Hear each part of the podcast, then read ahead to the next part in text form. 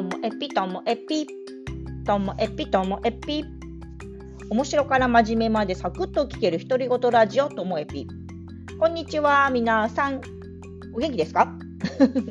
えっと今日はミュンエピさんの、えー、2日目です。えっ、ー、と私とあのミュンさんで占いの話ちょっと盛り上がってみたりあとは私が聞いてみたかったことを聞いたりそんな回です。ではどうぞどうぞ。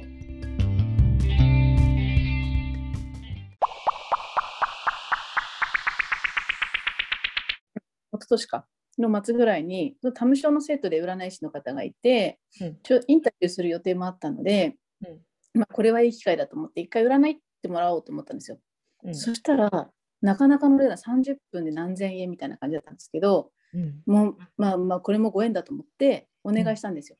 そしたらそれでなんかあの新しいこと始めたいみたいな話をしたら、うん、まあ、始める時期は、うん、2022年の2月ぐらい。っていうか、まあ、2022年2月に、まあ、みんなに公にすることになるだろうみたいなことを言われてて、うん、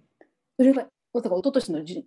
末ですよね。それがずっと頭に残っててでもずっとなんか何も動けてなかったので本当に2月になんかそんなことなんかあるのかなとか思ったんですけど結果今2月に仕事が決まったので、うん。なんか占いってすごいなって思ったんですよね。本当ですね。当たったのか当てに行ったのか分かんないですけどやっぱり自分で2月って思ってると、どっかでなんとなくこれ意識されるじゃないですか。それによって自分が変わるっていうこともあるのかなと思って、うん、すごいなんかの自分の可能性を狭めちゃいけないみたいななんかそういう言葉ももらったので、占いってこうすごい背中を押す力があるんだなっていうのをなんか私占い多分1回か2回しかやってもらったことないんですけど、思いました。なんかそういう力もあるんだそういう使い方もあるんだなっていうか。なんかその、私も占いってあの、うん、あんまり信じてないくてあの、まあ、見るの好きなんですよ。見るの好きだけどあのいいところ見見るみたいな、あとはその占いって自分の過去をその肯定するためにあるというか、あなたこうこうこういうことでこうこうこういうことしてませんでしたか？とかあとなんか占い見たらあなたはこうこうこうこうこういうタイプですって書いてあって。でその時にそうなの私そういう感じっていうふうになんか今の自分だったり過去の出来事がこうこそこで肯定されて、まあ、安心する。だからこそあの未来のことを言われても信じちゃうのかもしれないですけど未来のことをこう言われても、ああうんそうなのねぐらいでしかやっぱ聞いてなくって、でもミュンさんみたいに何年か経って、あ、あの時の占いのことそういえば当たってるかもとかっていうのはすごい気持ちわかる気がします。それに沿っていくっていう意識するわけじゃないけど、でもどっかで無意識に入ってるのかもしれないね。うん、うん、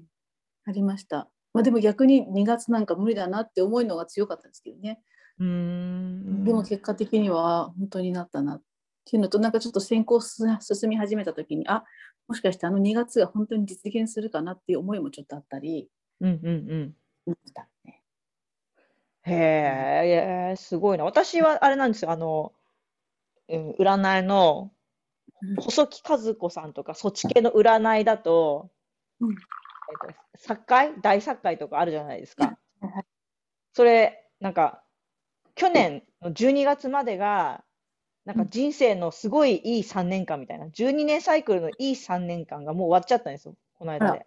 で、この次の3年間、あの今、3年間そのだ、なんかちょっとこう停滞するっていうか、ちょっと悪くなる、作界作界に入ったんですよね、私。はいはい、で、なんか、それでその、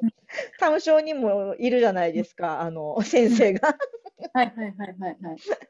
で、彼と直接会う機会があって去年。で、うんうん、私のこういろんな仕事の話とかしたら、うん、彼がいやあのもう分かってると思ういろんな本読んで分かってると思うけどここまで始めた、その今年までに始めたことは、あの何があっても次の3年間続けることなんだよって言われて で、なんか、うんうんうん、彼別にプロの占い師じゃない。確かに。分かったとか言って、なんか、半べそになって私。でも始めたことありますもんね、実際ね。あだからね、慌てて始めたんです、うん、何でも。あそれを意識してたんですね。意識して、そのなんかその、はじ始めるなら、うんうん、何か新しいことやるなら、その3年間の中でっていうふうなのは意識してたんですよね。でなんなんで意識したかっていうとその私今46なんですけど、うんと、40歳に入ってから、うん、なんか仕事のスタンスも自分の心構えもガラッと変わってすごい、うん、なんだろう、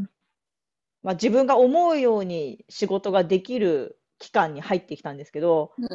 いいね、だからこそ、はい、一旦その運勢がいいって言われてるこの時を信じてこの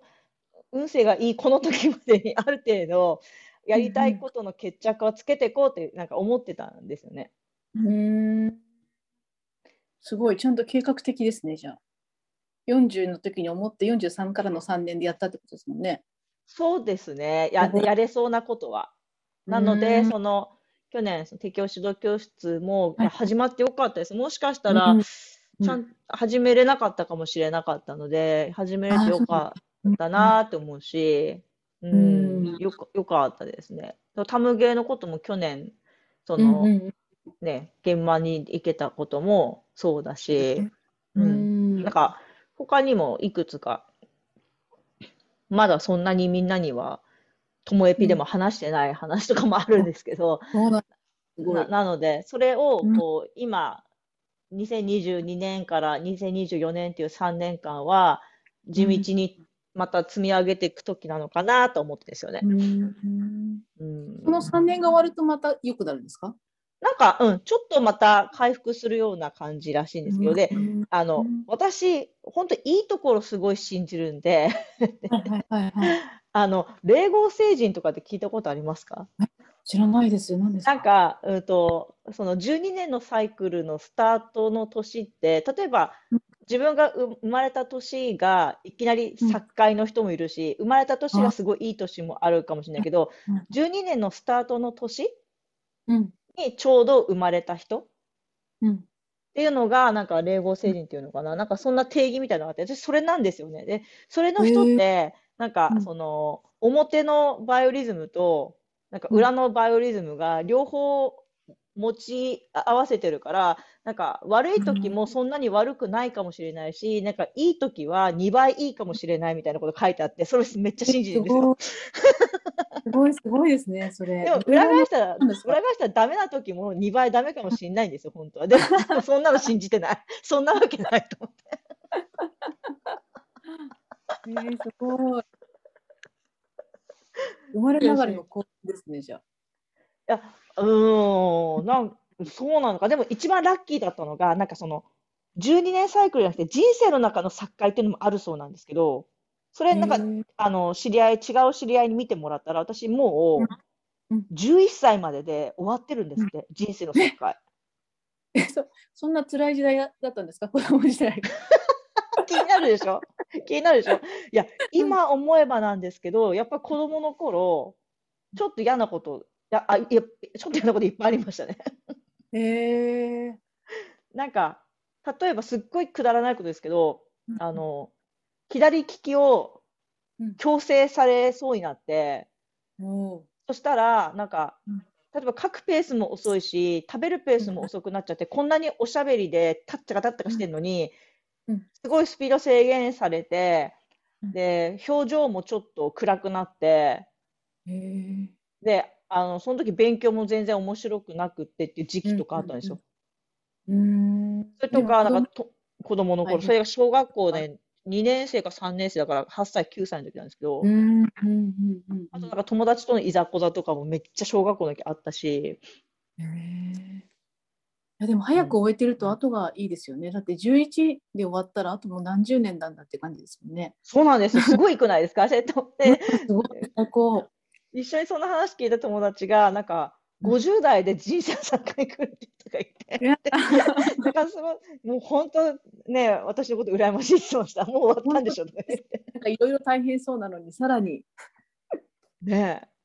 え。ねえ。えー、そうちょっとどうでもちょっと怖いですね自分で調べるのもねちょちょっと怖いでしょでも私はだからまああの、ラッキーだから信じましたけど。私も10代で終わっててほしいな。ですよね。ですよね。うんうん、あと、皆さんすいません。私気になってるのが、この、ちょっと変わっている夫の話っていうのが気になってるんですけど。いや、ちょっとあと5分で話せるかな。いや、なかなかの変わり者なんですよね、うちの。なんか、そもそもなんか生まれ育った環境も結構変わっていて、うん、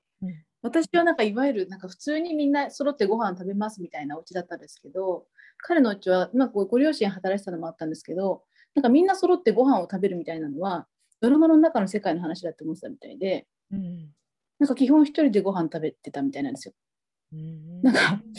それでなんかもそもそもそういうとこは違って一番面白いエピソードだとまだ付き合って何回目かの誕生日の時になんか誕生日のデートってちょっとなんか借り切るじゃないですか普通、うん、まあ男の人は特に喜ばせようとか思うじゃないですか。だけどなんか私が帰りたいってなんか寒いとか言ったのか早く帰りたいと思ってたのか分かんないですけどなぜか誕生日のディナーなのにサブウェイに連れてかれたんですよね。サブウェイ分かります？分かりますよ。で私はその時彼にせめてあの夜ご飯はあったかいものが食べたいっていうリクエストして、うん、なんて謙虚なリクエストだろうって思ったんですけど。その話を会社の上司とかにしたらでもそれじゃあなんかマックとかでもいいのって言われていやそっかと思ってせめてシルバーを使うお店に行きたいって追加したんですよね。うん、なんかそういうなんかリクエストをしないといけないんだなっていうことにびっくりしました。これも伝えないとあそっかわからないのかと思って夜ご飯はあったかいものをあのフォークとかナイフとか箸とか使って食べるものなんだっていう感覚も違うんだなと思ってすごくびっくりしたんですよね。いや本当ですね。サブウェイ美味しいけどその時じゃないです。そうなんですよ。お昼ご飯ですよねしかも。そうなんそうなんです。でもそれであの救いはすごい頑張って次の年はディナークルーズだったんですよ。で振り幅がすごいんですよ。すごいですね。徹底してますね。そうでもなんかやっぱ誕生日が重要だみたいな感覚は全くないみたいで、うんうんうん、結婚してからもなんか誕生日に私おめでとうって一回も言われなくてすごい悲しくて、うんうん、なんかプチ家でしたことがあって、えー、1, 1, 時間ぐらいなんですけどちょっと言うほど一周するぐらいで終わったんですけど、えー、おめでとうっていうだけでいいから言葉が欲しかったと思って、うん、でなんか彼はなんかもう前の日高に終わってると思ってたとかいやなんかプレゼントもそう言って次の日に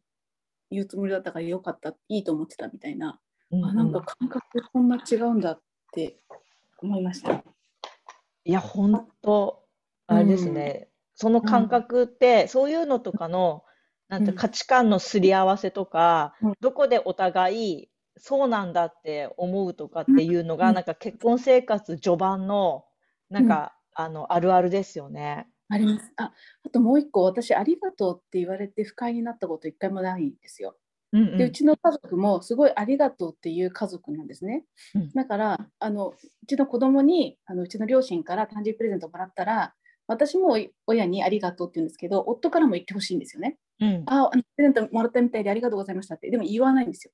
だから言ってほしいって言ったら、うん、なんかありがとうって言われたくてプレゼントしてない人はありがとうって言われることが不快になることがあるって言われて、うん、でもそこまで生きてきて初めてその考え方を知って、うん、ありがとうって言い過ぎてダメだってことがあるんだと思って 攻撃的だったんですよね。えー、そんな人私見たことないからそれはあなたの周りではいなかったかもしれないけど俺の周りには結構いたらってなんかもうなんか価値観が違いすぎて呆れることが多々あります。本当ですね。うん、いました？そんなありがとうって言われて不快になる人。ありがとうって言って不快になる人はいないですね。いないな。うん。あのごめんねって謝りすぎないでっていう人いますよね。あ、はいはいはい。それはわかります。うん。でも、ありがとうはいくら言ってもいいと思ってました、私。私も言ってもいいし、言われても嫌じゃない。うんうん。けど、あそうじゃない人もいるのね、みたいな。うんうん、そうなんだ。うん、私、うんうん。その今話聞いてると、その、だいぶ幼少期のあの体験が違いすぎますけど、でも、そういう方といると、うんうんうん。うんと大変かもしれないですけど、うん。なんか私は、あ、でもそっか、毎日一緒にいると別問題ですね。なんかそういう人の話聞くの楽しいなって私は思ったんですけど。あの客観的に聞くのはめちゃめちゃ楽しいと思いますけど、当事者になると途端になんか大変みたいな。確かに。確かに。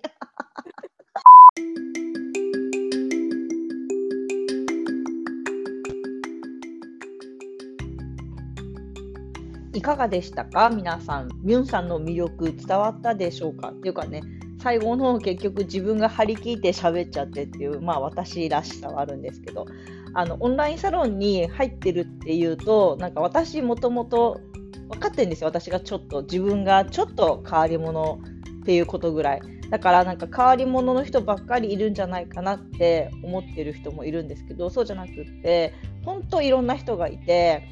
あのミュンさんのようにこうなんか陰での支える裏方がいいとかでも意見をしっかり持っていたりとか喋る時にはしっかり喋れてっていうこんな素敵な方もいるし本当いろんな方がいるっていうのをちょっとでもねあの感じていただけたら嬉しいです。であのしばらく、えー、月エピ楽しみたいなと思ってますのでまた別の方のお話聞いて放送に乗っけたいなと思っております。お聞きいただきましてありがとうございました。さようなら。